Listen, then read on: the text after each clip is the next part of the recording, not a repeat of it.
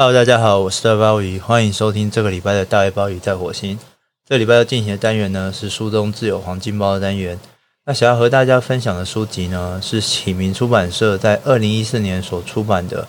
约翰威廉斯所写的《史托纳》这本小说。那其实，在这一个书中自有黄金包的单元里面，大概多数的时间，呃，还是介绍以所谓非文学的作品为主吧。那相对于比较文学的作品，其实是比较少触及的。呃，为什么在节目当中比较少和大家分享文学类的作品？呃，倒不是说包包自己不阅读这方面的书。事实上，呃，如果说以阅读的时间和呃比例来看，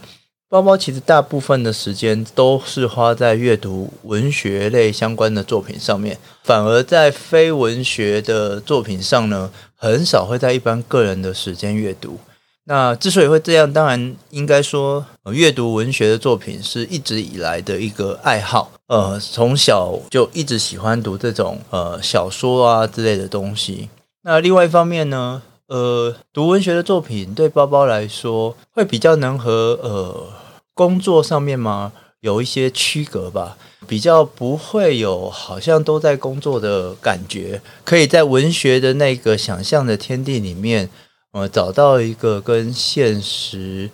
呃切割，然后可以喘一口气的地方。呃，广义的来说，呃，文学作品啊，或者是图像类的阅读啊，大概对包包来讲都有类似的功用。因此呢，其实花了非常多的时间。在阅读文学的作品，因为怎么说，现实永远苦闷，那人都一定需要各式各样的抽离、逃避或者是麻痹啊。对我来说，这些文学的或是所谓创作类型的阅读，呃，是某一种自我的救赎吧。那为什么既然花那么多的时间在阅读这种文学的作品，却相对来讲，很少在节目当中和大家分享呢，呃，这也是跟之前，呃，我记得在哪一集的节目里面也有讲过类似的呃解释，那就是呃，有时候没有分享，并不表示说呃包包对那个东西的评价。事实上，有一些包包自己非常喜欢的东西，反而在节目里面呢，不太知道该怎么样去和大家呈现。一方面，当然是怎么说。某一种近乡情怯的情绪吗？因为实在是太喜欢那样的东西了，呃，实在是很难理性的，然后用比较条理的方式，在短短的呃这样的节目时间里面，去把那样的呃喜爱去呈现出来。有时候担心好像会说太多，但是又知道不管说多少，好像离那一个去呈现自己内心的喜好还有很远的距离。怎么样说都是太少。那另外最根本的原因就是这个，就是终究还是有一些能力的限制吧。那非文学类的书籍，呃，毕竟包包的怎么说，长期以来用来谋生的专业训练，呃，都是围绕着这一类型的书籍的阅读、分析和解读上。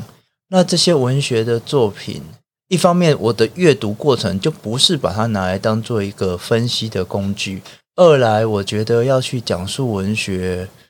可能还是需要一些，呃，倒不是说专业的训练，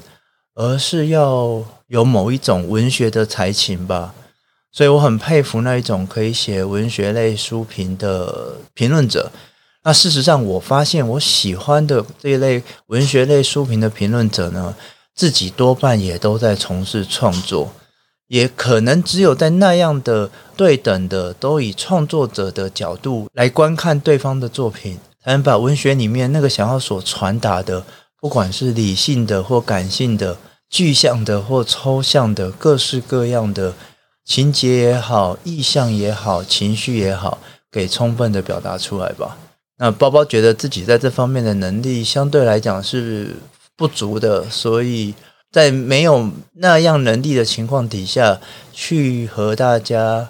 分享自己所热爱的，或者是说像某种呃，我生活里面救生圈那样救星样的作品呢，呃，总是好像觉得会有力有未待的地方，所以在节目这边呢，其实比较少和大家分享文学类的书籍。那今天为什么要和大家分享史多纳这一本小说？事实上，这本小说从二零一四年它的中译本一问世，呃，包包就非常喜欢。那从一四年到现在七八年的时间里面，嗯、这一本史多纳大概可以算是、呃、包包都会三不五时就拿起来随手翻阅的小说之一。尤其是后来在大学呃混口饭吃的情况底下，嗯、我觉得随着嗯、工作的或人生的阅历不断的变化，呃，每一次翻斯多纳这本小说，不见得是从头翻完，而是翻里面的一些片段，都还是会有一些不同的感触。呃，不管是这几年教学的经验，或是在学界里面的种种的互动。都让我觉得斯多纳这本小说，它里面所呈现的那一个，不管是作品本身的魅力，或者是某一种想要传达的人生智慧，呃，对包包来说，真的是某一种，不只是日常的陶艺，甚至可以说是某一种，呃，带有教育性质的救赎吧。呃，这本小说的作者呢，约翰威廉斯呢，他出生在一九二二年，然后在一九九四年的时候去世。他的作品呢，其实并不算多。那这几年呢，启明呢都陆续的把其中的几个代表作有翻译，分别像是一九六零年的《屠夫渡口》，或者是一九七二年，我觉得也许可能是他文学创作上面。最经典、最巅峰的作品《奥古斯都》，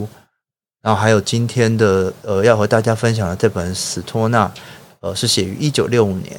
那我这三部作品呢，对包包来说都是自己非常喜欢的作品。那在不同的心情或不同的阶段里面，呃，我觉得三部小说都扮演了非常重要的一个呃，让包包可以呼吸的角色。那史多纳这本小说呢，它写于一九六五年，呃，但它其实在很长的一段时间里面呢，它一直是一本被埋没的小说。它在它刚出版的时候，其实卖得非常的不好，然后一直到近几十年来，才重新获得了世人的关注，引起了许许多多在出版上也好，在阅读上也好的各式各样的回响。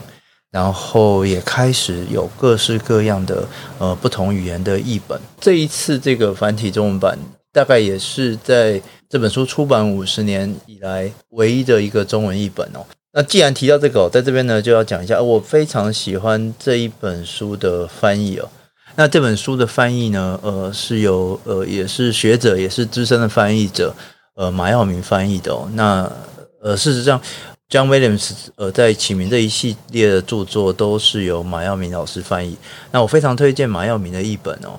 呃，其实自己包包在买书的时候有一些习惯，那其中有一个习惯就是说，会因为译者的关系去买书。那呃，我自己口袋里面有几位我觉得很好的译者的名单呢、那出于对这些翻译的呃译者的译笔的功力的信任，以及他们在选择翻译的书籍上面的那个品味和标准哦。那通常我只要看到呃有些呃出版的译作挂这些译者的名字哦，我大概都会直接的就是盲从迷信的买下。那对我来讲，马耀明老师就是这样的一个译者哦。呃，马耀明老师的翻译的功力以及他所选择的翻译的。对象哦，呃，我觉得都非常推荐哦。那除了今天刚刚有提到的呃，John Williams 这一系列的三部作品之外呢，那在二零二零年的时候，同样也是启明出版的，呃，马耀明老师有翻译了《北海惊梦》这本小说。那那个也是呃，包包非常喜欢的一位小说家伊旺麦奎尔的作品哦。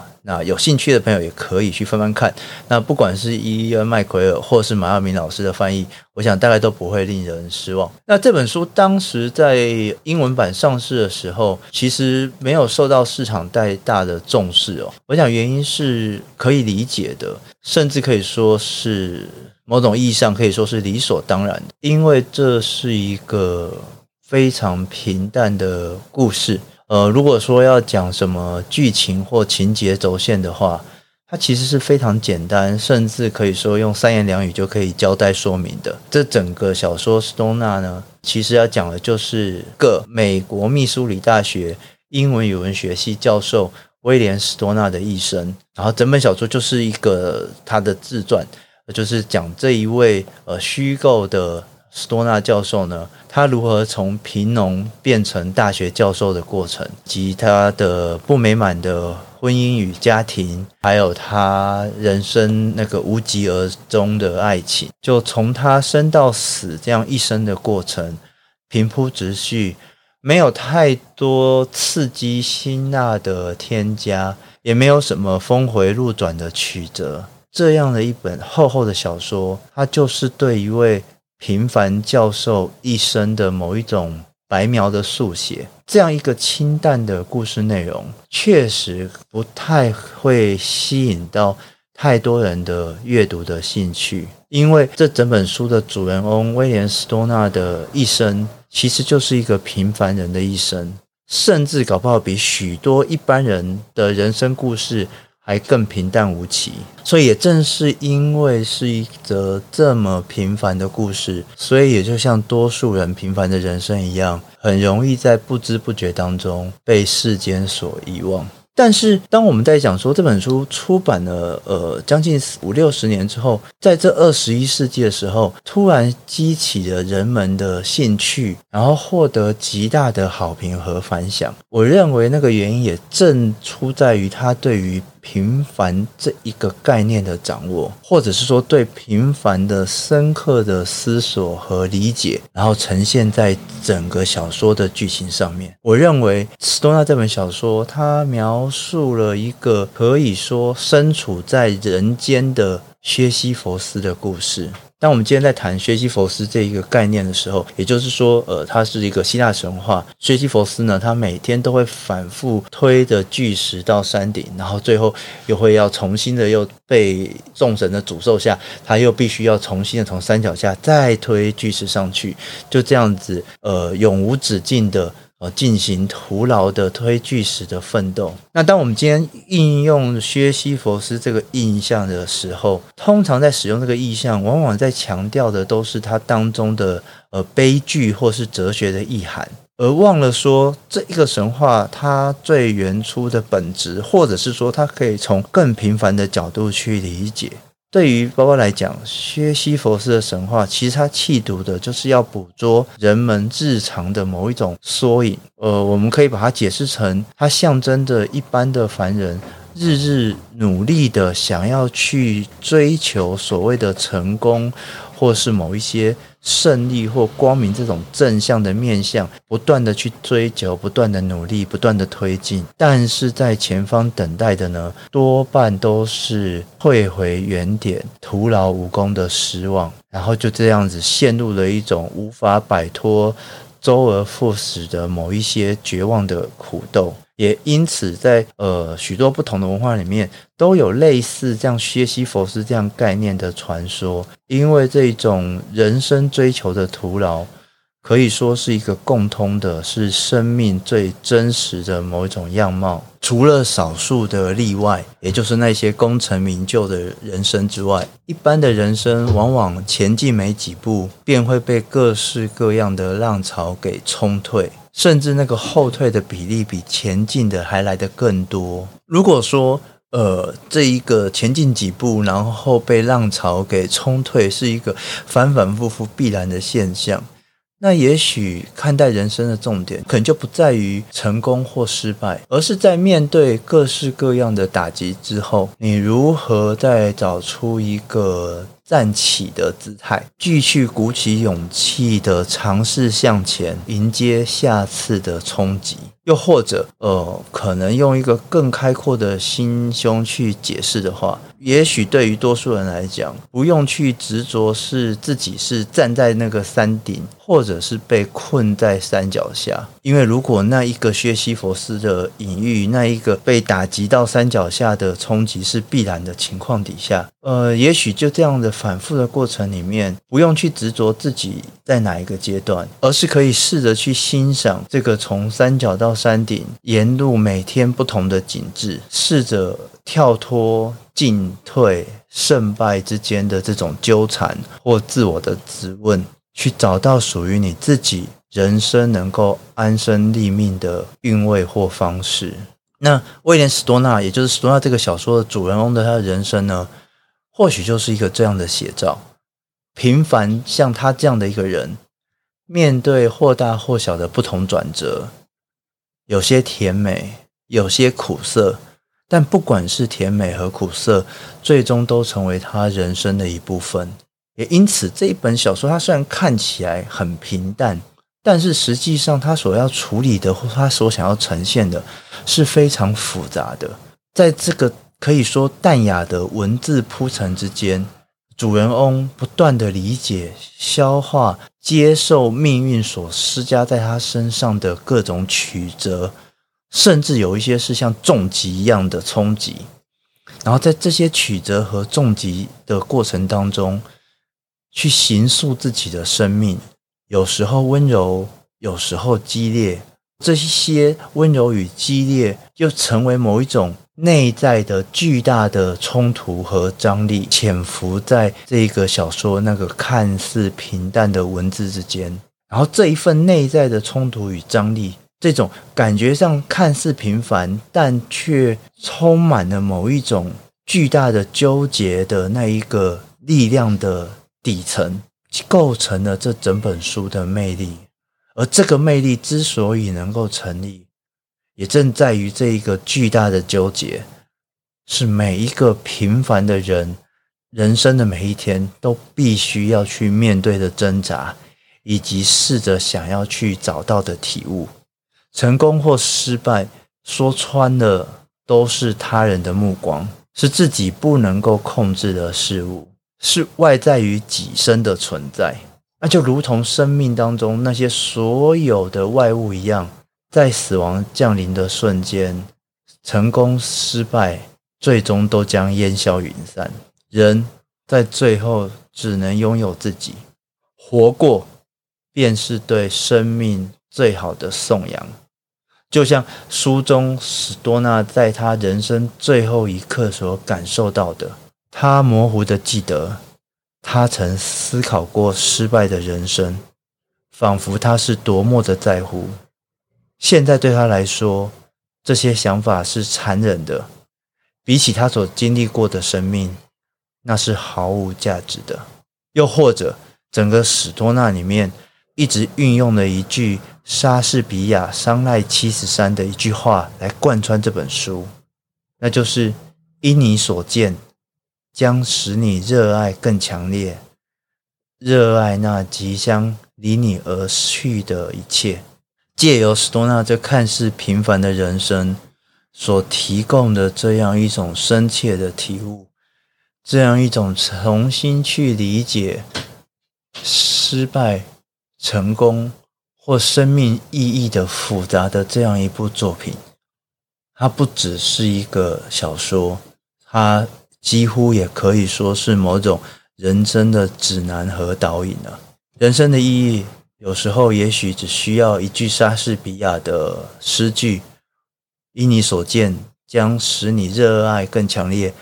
热爱那即将离你而去之一切”，就可以交代。但倘若一句莎士比亚不能够让你充分的理解人生，那么像这本史多纳这样的小说，或许是一个完美的选择，献给所有在他人眼光之中浮载浮沉、受他人失败和成功标准不断质问自己、不断打击自己。不断鼓舞自己的人，我知道这永远无法放下，就像学习佛师的隐喻一样。但最终，我们都应该要记得，这一些外在的种种，比起你我所经历过的生命，那是毫无价值的。我是大卫鲍鱼，以上这个礼拜的大卫鲍鱼在火星，我们下次见。